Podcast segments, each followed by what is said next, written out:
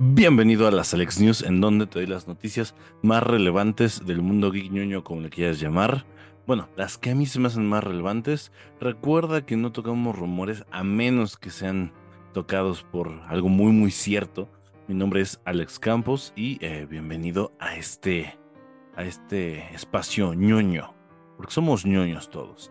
Em, te recuerdo que lo puedes ver también en video, eh, si, si, gustas, porque a veces uso esta herramienta en Spotify, pero si tú estás en una, si dices, güey, yo no quiero ver, bueno, también tenemos audio, o si me dices, güey, estás muy pinche feo, no te quiero ver, bueno, este, vaya a Amazon, a Amazon Prime, a Amazon Music y a este tipo de plataformas para que las vea, pero ya dejándonos de tanta guaguara, vamos a las noticias más relevantes de Marvel, claro que sí, porque tenemos la fecha de estreno de Loki y de Echo, estas series que se anunciaron desde hace mucho. Loki, eh, por su parte, se va a estrenar el 6 de octubre y saldrá con 6 episodios, igual que la primera temporada. Me parece que el último va a empatar con The Marvels, entonces pues eso va a estar muy muy chingón y a lo mejor eh, nos guardan una sorpresa por ahí, ¿no? Echo, por su parte, va a llegar este, la serie que nadie pidió, eh, va a llegar el 29 de noviembre a Disney Plus o a sus plataformas alternativas y eh, va a contar igualmente con seis episodios, pero estos van a estar disponibles desde el minuto 1 del 29 de noviembre. Em, de ahí pasémonos que hay confirmaciones, hay noticias de que Brianna Hildenbrand y Shio Kutsuna vuelven para Deadpool 3. Si tú no sabes quiénes son estas personas, pues bueno, son las actrices que le dan vida a Megasonic Teenage Warhead y a Yukio. Eh, recordemos que en Deadpool 2 se quedaron eh, pues en, su línea de tiempo original. No sabemos qué vaya a pasar en Deadpool 3, pero pues al parecer vuelve todo el elenco que participó en Deadpool 1 y Deadpool 2. También tenemos que Aubrey Plaza, esta actriz que participará en el spin-off de WandaVision, que es Agatha, eh, no sabemos todavía qué rol va a interpretar, pero ha posteado una imagen en Instagram en donde se puede ver el nombre de Darkhold Dyers. Posiblemente es el especial de este año de Halloween. Recuerda que el anterior fue eh, Wolfman o Team Wolf, algo así donde sale el actor Gael García. De ahí vámonos a que en la semana salió una foto eh, directamente del set de Capitán América Nuevo Orden, en donde podemos ver a Sam Wilson con un nuevo traje del Capitán América. Ay, más al estilo de Steve en Civil War. A mí no me gustó tanto. La verdad, yo soy muy, muy fan del traje que salió en su serie porque es muy fiel a los cómics. Es una calca del que vemos en los cómics, pero bueno, vea, esperemos, o yo espero que no lo usen tanto en la película. También salió un arte conceptual que te voy a estar este, bueno, un fan art que salió, que van a estar viendo aquí en pantalla, donde se ve un poquito más a detalle cómo sería este nuevo traje.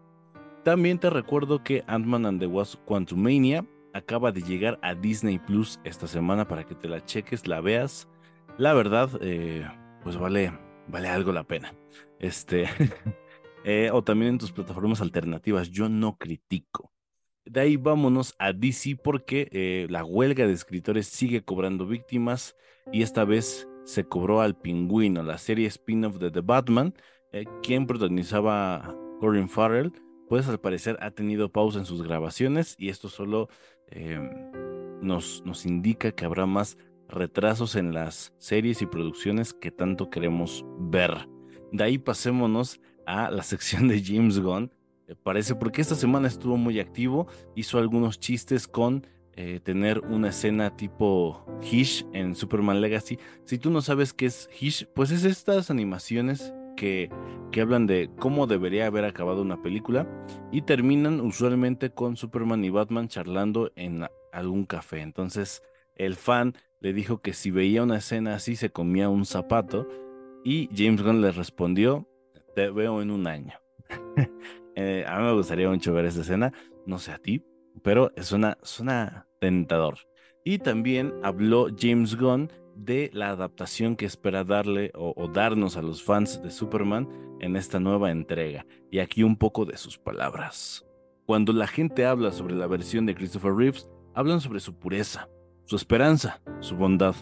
Hablan sobre, ya sabes, la facilidad con la que podía interpretar a Clark Kent de una manera completamente diferente a Superman, y cómo podía pasar de una personalidad a la otra instantáneamente. Pero lo que no mencionan mucho es la alegría de ese Superman. El Superman que cuando rescataba un gato lo hace con una sonrisa en su rostro, y que una de las mejores cosas de esas películas era justamente la alegría de Superman. Él disfruta lo que hace, le gusta ayudar a los humanos y le gusta salvarlos. Y asimismo expresó su descontento con los muchos rumores con los que los han bombardeado en Twitter. Eh, si tú no sabes, James Gunn es muy muy activo en la red social de Twitter y pues a veces contesta. Estas fueron algunas de sus declaraciones. Me están bombardeando con rumores de mierda de DC esta mañana. Reiteraré la regla general de no creer nada a menos que venga de mí o de Peter. Pero a menos que sea específicamente atroz, voy a reducir la frecuencia en callar estas mierdas. Lo siento, lo sé. Es una de mis tradiciones favoritas. Hay tres razones para esto. Número uno. Algunas personas están inventando mentiras para llamar mi atención o para tener clics y no quiero fomentar eso. 2. He leído 100 rumores esta mañana uno de ellos es verdad a medias. Así que no quiero que me usen como una forma de que la gente arroje tonterías a la pared hasta que algo se pegue. Número 3. Estoy haciendo los storyboards de Superman Legacy y no tengo tiempo. Que tengan un lindo día. Estas fueron las palabras de James Gunn y pues lo entendemos al señor. Es un, tipo que está ocupado, que estuvo en la promoción de Guardianes de la Galaxia y ahorita está haciendo una película de Superman. Y por lo que dice de Superman es que veremos a un Superman como el de Christopher Reeves, que hace mucho no tenemos. Un Superman que en verdad disfruta de su trabajo y que pone buena cara, así sea que esté deteniendo un robo en un banco o salvando a un gato. Al final de cuentas, como dice él, a Superman le gusta ayudar.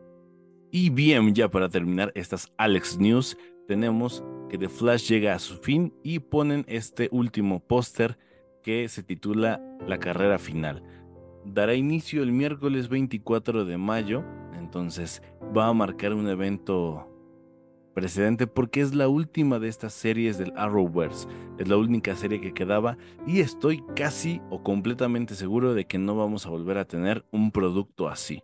Eh, recordemos que James Gunn había dicho que ya todos los productos van a ser conectados, tanto series como videojuegos, como animaciones, todo va a estar conectado. Entonces, pues estas series iniciaron, eh, fueron precursoras de algún eh, universo que tuviera DC.